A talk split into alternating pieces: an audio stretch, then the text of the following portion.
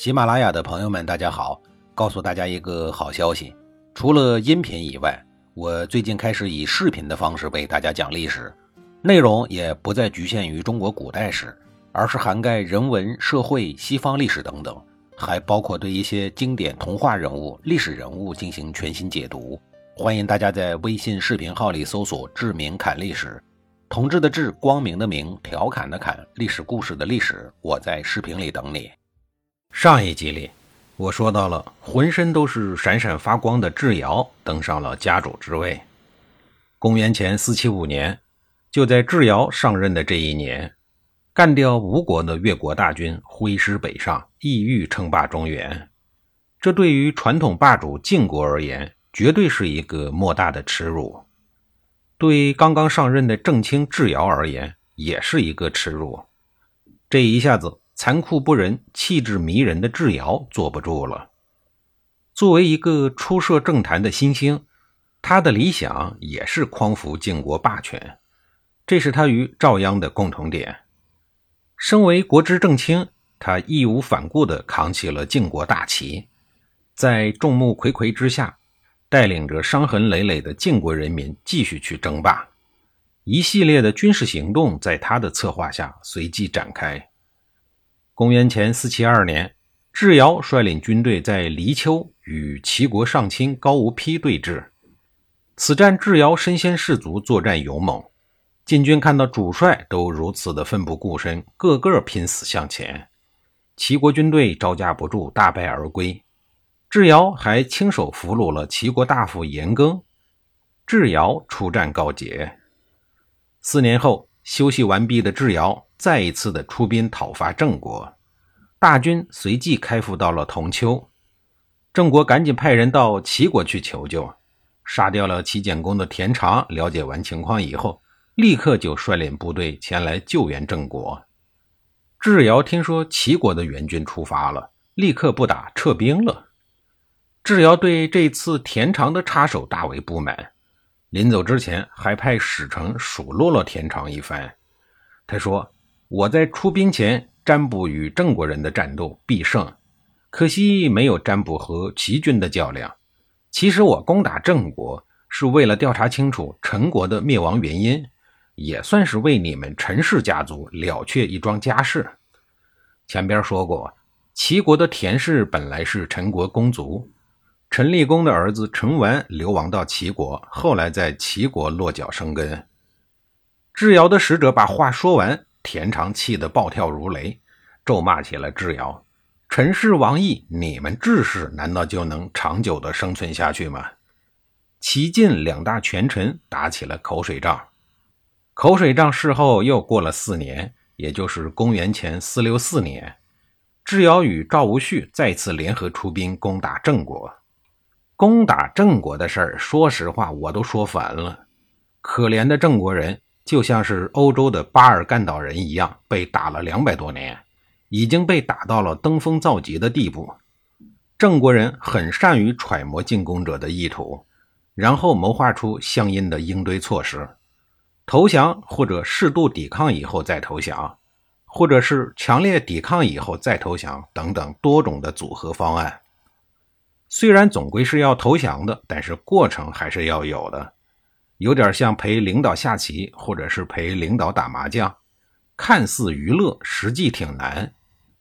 这一次，郑国人选择了较为强烈的抵抗策略。晋国有一个功臣勇士，还被郑国人生擒了。郑国人以轻视的职位来引诱他反水，但是呢，遭到了拒绝。于是郑国人就封住了他的口鼻，活生生的把他给闷死了。智瑶怒了，为了给手下人报仇，亲自率军攻城。鉴于智瑶的勇猛而且好胜心强，郑国人接下来就采取了适当抵抗的策略，然后再投降，这样就可以给智瑶带来战斗过程的愉悦感。郑国人跑到了城外，弄了一些碉堡之类的东西，然后藏在后面严阵以待，等晋国人打过来以后。郑国人装模作样的坚持了一顿饭的功夫，觉得差不多了，于是就放弃了碉堡，扛着兵器掉头就跑，自动往城里头撤退。而且撤进城以后，连城门都忘了关。智瑶满意了，高兴了，挥军猛上。等快攻到城门口的时候，郑国人不敢出来，也不敢站在城头往下扔黑砖头。城门口里一点动静都没有，因为抵抗系数太低。智瑶反而犹豫了，心想：这一帮郑国人是不是有诈呀？玩空城计嘛？于是他对身边的赵无旭说：“你带你家的冲锋敢死队给我上。”赵无旭多精啊！况且他们老赵家背后的势力也不可小看，所以腰杆很硬。率领敢死队攻城，不等于变相自杀吗？再说了，你智瑶怕中空城计，我就不怕呀。于是赵无恤断然拒绝了主帅的要求。智瑶一听不高兴了，骂上了：“你这个人呀，招人讨厌又没胆量，赵鞅怎么立你为接班人呢？”这就跟骂街没什么区别了。智瑶口齿伶俐，骂起人来一套一套的。赵无恤一听就火了，他没有忍耐，选择了雄起，言辞拒绝说：“我是胆怯，我是懦弱，我是下贱，我是能够忍受耻辱。但是我这些特点对我们赵氏家族应该没什么害处吧？”就这样，进攻的两伙人在城底下互相指着鼻子骂起来了，把城上守城的郑国人看得一愣一愣的。等明白了晋国将领不团结的情况以后，立刻加强了防守，于是晋国攻城失败。这一次虽然没有攻陷郑国的都城，但也抢了郑国的大批物资，可谓是战果丰盛，满载而归。晋国人打了胜仗，诸卿们在一起喝酒。智瑶大概是喝醉了，顺势将酒罐子砸向了赵无恤。赵氏的家臣们群情激愤，要找智瑶拼命，被赵无恤拦住了，说。我父亲选择我为赵氏的继承人，就是因为我能够隐忍。算了吧，能忍不代表这一口怨气消除了。对于像齐国、郑国这两个骑墙之术甚高的国家，智瑶采取的是攻打；而对于魏国等三流国家，智瑶采取的却是战略争取。换一句话说，如果能用最简单的办法取得战争的胜利。他就绝对不会另费许多的周折。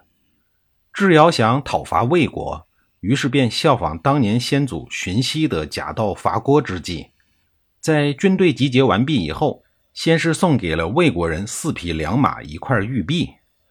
魏国国君还特意举办了一个宴会以示庆祝，群臣都来拍马屁，个个都来祝贺。祝贺君主受到了霸主智瑶的青睐。